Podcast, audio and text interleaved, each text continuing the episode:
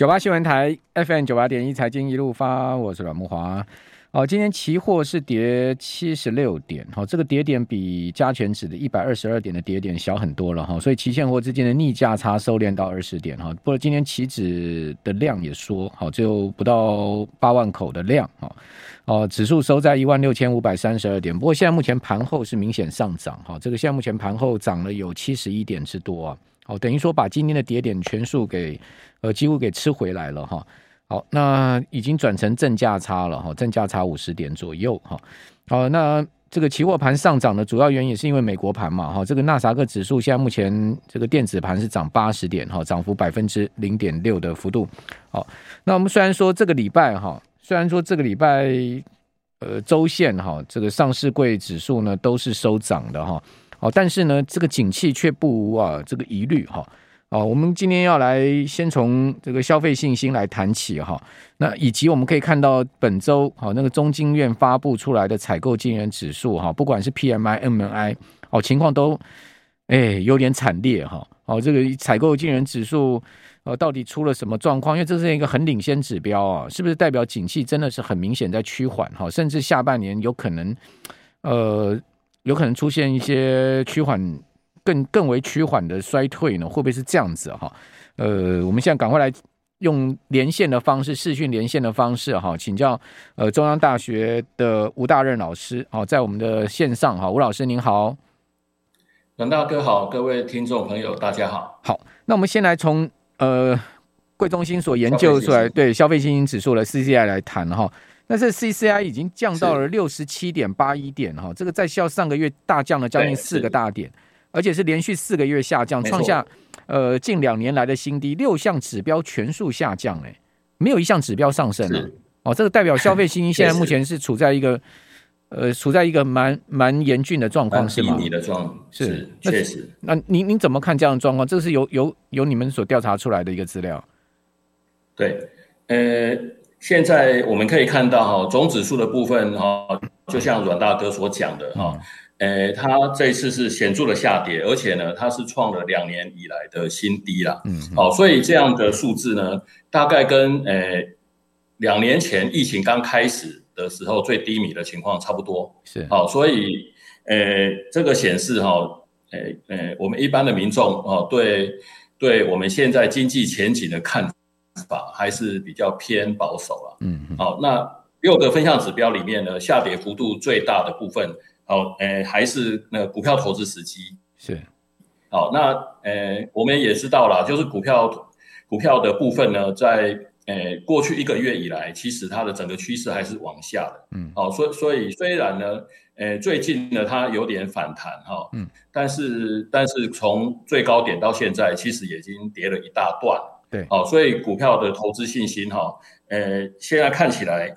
呃，算是蛮跌的蛮重的哈。那这个月呢是下跌了，呃，八点七点哈，来到三十二点九，哦，它是创了一百零九年十一月以来的最低，好，就是呃十九个月以来的最低，算很低。所以这部分呢是，所以股票投资信心真的是很低迷了哈。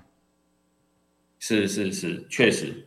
那那呃下跌幅度。第二的哈是耐久性财货购买时机，是。那这个部分呢，就是在五月份，它是跟上个月比哈，跟前个月四月份比，它是下跌了五点一点，嗯，哦，来到一百一十四点八。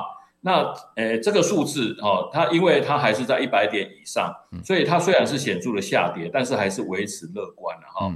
那当然耐久性财货里面最重要的内容还是房地产，是。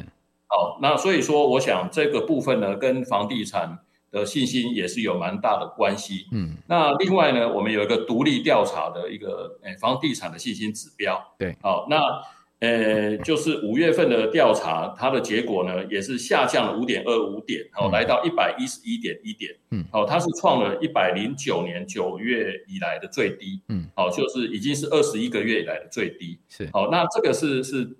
呃，纯粹针对房地产所做的调查，好，那我们可以看到了，指数当然还是在一百点以上，代表它还是维持在乐观，好，但是呢，跟之前的情况来比，哈，它呃下降了蛮多的，好，就就是在五月份呢，它下降了五点二五点，是一个显著的下降，嗯，好，所以不管是呃，房地产还是耐久性财货的购买，好，呃，从这个调查的结果来看啊，哦，就是就是民众的这个消费信心哈，哎，这一次算是跌得蛮重，是。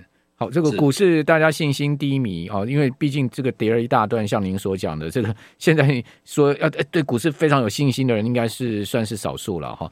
那第二个，房地产最近因为央行升息嘛，再加上呃，可能马上六月要祭出第五波的打打炒房的措施，这等一下请教您。好，以及可能六月要继续再升息，好，所以说现在呃，再加上疫情的关系，看房人也减少，好，所以说整个呃，看起来房市。也有掉到二十一个月以来的一个低点，这个信心面掉到低点的一个情况。那另外呢，就是还有这个家庭经济、就业机会跟呃经济景气，好，这些也都全数下降吗？包括物价水准也下降吗？是是，确实。那在这几个呃下降的指标里面呢，嗯、我觉得呃最应该注意的还是家庭经济的部分了、啊。是。好，那所以说有很多。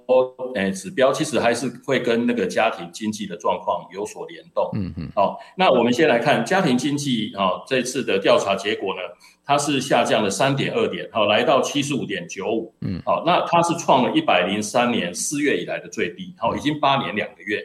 好，所以所以呢，这个显示哈，就是这八年多以来，好，就一般的民众呢是认为，好，现在在这个时候。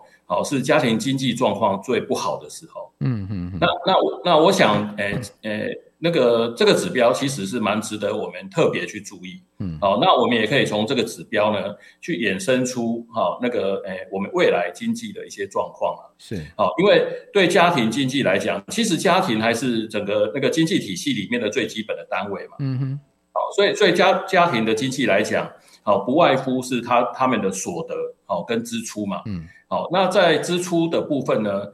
诶，从去年以来，我们就有比较这个严重的通膨压力了。是，好，所以对对一般的家庭来讲，如果要维持同样的生活水准，好，那他们的支出势必要增加。对，那央行呢，在三月份哈已经升息一码。嗯，好，所以有很多家庭呢，他有诶，他们也有贷款。好，那只要你有诶房贷、车贷啦，好，特别是房贷。那那我们的家庭支出就要再增加，对，好，因为这个贷款也不能不付嘛，嗯，好，所以也算是家庭的必要性的支出的一部分，好，那所以说，诶，在这些都支出都增加的情况之下，好，诶，其他的消费，好，特别是诶相对比较不必要性的消费，可能就会受到排挤，嗯嗯，好，那那我们可以看到哈，诶，这个排挤哈，诶，在台湾，哦，诶，可能它的它的幅度还不算是很大，嗯，好，所以我们现在那个诶经济情况，诶除了除了我刚才提到的家庭经济的情况诶不佳之外呢，其实还有疫情的影响，嗯，好，那所以说呢，诶跟内需消费相关的产业，好，就是一方面受到家庭经济的情况恶化，好，所以很多其他消费受到排挤，那另外呢就是有疫情的影响，所以我们为了自保，好，也是减少外出消费的。诶的频率了哈，还还有还有还有次数嘛，嗯、那那所以说呢，那个诶我们现在可以看到的，诶家庭经济哈已经可以从这边可可以看到，哦那个我们现在在内需的部分哈已经受到一些影响，那这些影响呢，就是就是一方面要看疫情的情况。好，然后另外呢，还要看我们台湾今年经济发展的情况。好，那我认为呢，诶，其实从这个指标，我们还可以延伸到去看其他国家。是，好，因为，诶，这个事情就是家庭经济恶化这件事情呢，除了发生在台湾之外，好，那因为全球的通膨，哦，它。这个诶，其实也是蛮严重的，所以其他国家的情况可能会更加严重。那特别我们要注意的是美国的情况，嗯，哦，就是美国的的 CPI 哈，它的年增率哈，已经有连续两个月超过百分之八嘛，嗯嗯，好，那我们台湾是超过百分之三，我们就已经这个觉得有点痛苦。哦，那美国的情况更严峻。那另外呢，在贷款支出的部分，它到目前哈已经累积了三码，好，就是升息哈已经累积三码。那这个月哦，六月份还有下个月哦，应该是蛮确定的，会各升两码。嗯，好，所以到了七月的时候呢，它的升息的幅度就会累积到七码。嗯，好，那这个很可怕。这个这个，我觉得这个对他们消费的排挤一定会产生，呃，非常非常大的影响。嗯，好，所以如果美国的这个消费呢，诶，就是确实是受到哦他们的这个诶，就是升息还有还有通膨哈的这个影响，好，那如果它的这个消费排挤诶的规模非常的庞大的话，那这个接下来可能就会影响到很多国家对美国的出口，当然是包括台湾。对。好，那所以说，如果如果哈联总会，嗯，好，他的态度还是比较鹰派，就是要透过啊，透过货币政策好来降低通膨的压力的话，好，那我觉得那个诶消费被排挤的这个这这个情况就会非常的严重。所以呢，如果如果这个事情真的发生的话，那我们台湾呢在下半年我们的出口。可能就会开始有一些状况，嗯，好，那其实呢，呃，不不只是在下半年发生了，我们可以看到四月份，好，我们台湾的外销订单，好，它已经衰退了百分之五点五，对，好，那原先大家预期我们四月份的外销订单应该会有小幅的成长，嗯嗯，结果呢，最后出来的数据哈是衰退了百分之五点五，那当然，那个经济部是认为是受到中国风控的影响，那我相信这部分的影响是有。但是最终产品的需求下降，OK，这可能才是一个主要的原因。好，胡老师，我们这边稍稍微休呃稍待一会儿。九八新闻台 FM 九八点一财经一路发，我是阮慕华。好，那我们继续用视讯连线的方式呢，请教中央大学的吴大润老师啊。吴老师刚刚谈到了，就是说整个 CCI 面向看起来六大指标全降，而且有些指标还是跌到了呃甚至八年来的低点哈，就是说这个家庭经济的部分哈，可见呢。啊，我们现在台湾朋友，大家心里面这个对于生活的压力的这个，从这个数字可以想见。另外，我们可以看到，在制造业的部分也蛮麻烦的哈。呃，中经院有公布出来最新的哦，这个采购经理指数呢，已经跌到了五十三点五了哈，这个又跌了二点八大点哈。那其中一个很重要、很值得注意的，就是生产数量这个分项很重要的指数，居然跌破了五十分界线哦，跌到了四十七点九，跌了二点三点。那另外新增订单的部分呢，上个月就已经跌破五十了，这个月再继续往下跌了二点一点，来来到四十五点六。所以在这个部分，我要请教吴老师了，就是说从中经院这个采购经理人指标，配合您刚刚讲说外销订单哦，已经转这个年年增转负了嘛？衰退了，是对那个呃负负五点五，但是它月比衰退将近两两成哦，就是说四月跟三月比的话，将近两成的一个衰退。好，所以年月双衰，好，再加上这个。PMI 也出现这样状况，您怎么解读呢？呃，我我觉得哈，这其实还是通膨跟那个呃升息带来的影响。嗯嗯。哦，呃，那台湾呢是出口呃占我们的 GDP 的比重很高嘛，哈、哦，所以出口的影响很大。那呃，所以所以呢，这个国际上的这个通膨的这个状况，好、哦，如果再持续下去的话，我觉得对我们的出口真的好、哦、是会产生很大的影响。嗯，好、哦，那我想，呃，今天这个时间我可以特别讲一下，就是，嗯，呃，为什么我会对那个下半年哈，呃、嗯，下半年经济看法会比较偏悲观一点哈、哦，最主要是。诶，我们这一次的通膨其实有很多影响因素是来自于供给面，是，好，就是不管是俄乌战争，还是中国的风控，还是去年哦大宗物资的上大幅上涨，其实这些都是那个诶，就是供给面的问题。好，那诶现在呢，我们可以看到，就是不管是我们的央行还是联准会，好，它要去打击通膨，它的政策工具呢，主要是升息，好，就是货币政策，还有再再加上升息。那升息的部分哈，我觉得在如果供给是正常的话，好，那我们透过升息，好，可以让消费有一些排挤嘛，哦，所以所以总需求就会被压下来，所以会造成总需求下降。嗯，那这个时候呢，诶，价格被压下来的时候，诶，我们在执行这个政策的时候，不需要付出太大代价，因为它的交易量不会损失太多。嗯。我讲的是在供给正常的时候，是好，那货币政策哦，特别升息的政策，它会有效的打击通膨。嗯嗯。但是呢，现在是供给面的问题。嗯。那供给面的问题已经使得我们的供给下降，所以呢，我们现在再把透过升息把需求压下来的时候呢，价格不见得压了下来。嗯。好，因为供给造成的的情况是交易量下降，但是呢，价格是上升的。好，所以除非我们的这个让让需求下降的力道，哦，超过供给下降的力道，价格才压得下来。好，但是呢，诶，我们在在压需求的同时呢，我们又让交易量再度的下降。嗯，好，就是供给的下降已经让交易量下降，那我们让需求降下来的时候，交易量又会萎缩的更厉害。那交易量的背后其实就 GDP 的概念。嗯，好，所以我的意思是说，当供给面出问题的时候，我们利用好去压抑需求面的工具。好，一方面它是事事倍功半，好，就是它的效果一定不好。嗯，那你发现压不下来，你要加重它的力道，你要付出更大的代价。嗯嗯，这个代价呢，就是牺牲掉我们的经济表现。嗯，好，因为交易量就是萎缩，它是代表经济活动的下降。嗯，哦，大家都不消费了。好，那所以说在这种情况之下，诶，就是就是如果我们供给面的问题，好，如果没有随着时间它慢慢自己解决的话。好，纯粹靠，诶、欸，就是升息的工具，哈，它其实是会导致停滞性通膨发生的风险。嗯，好，所以所以呢，我们现在因为整体的情况是这样，就是因为疫情导致供给面的这个问题一直没有办法解决。好，包括中国的风控，好，也是也是那个供给面的问题嘛。那你你你现在呢，让需求降得更低，好，只是让交易就是没有办法发生。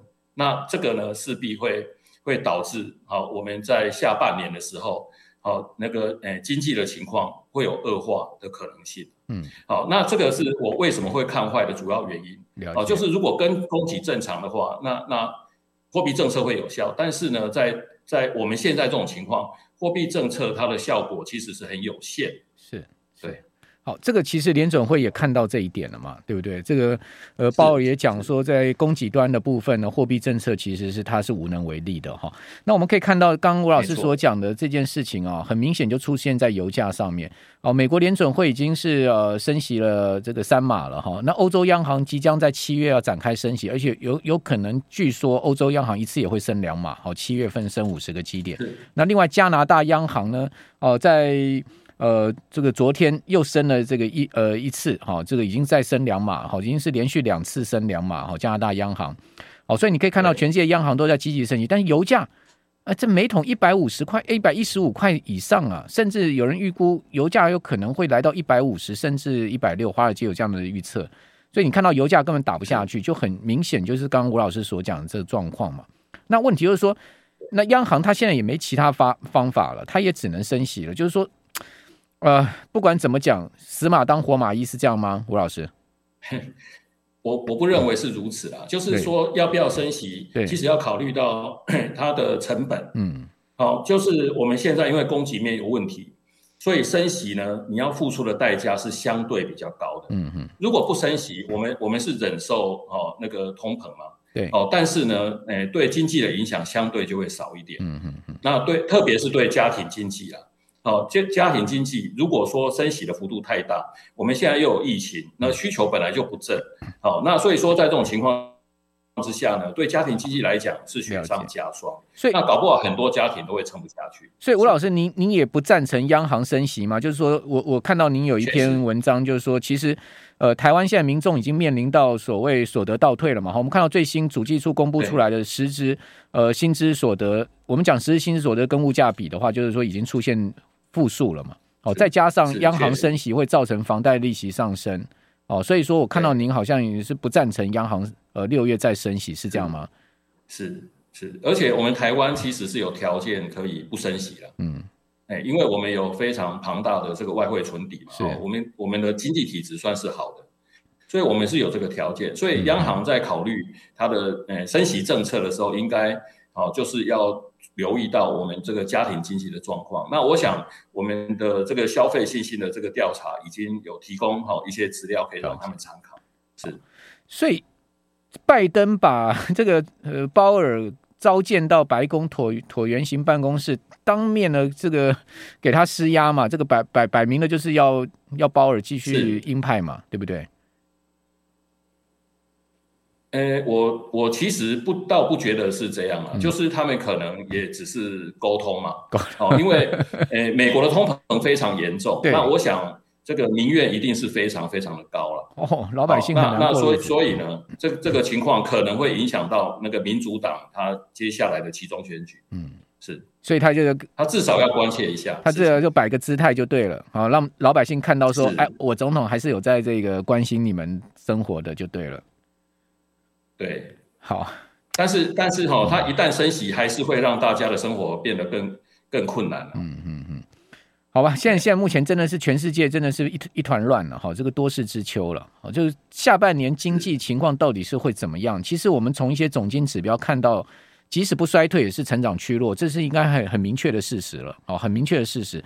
所以在这样状况之下，股市为什么会下跌？其实它也在反映这些事情了。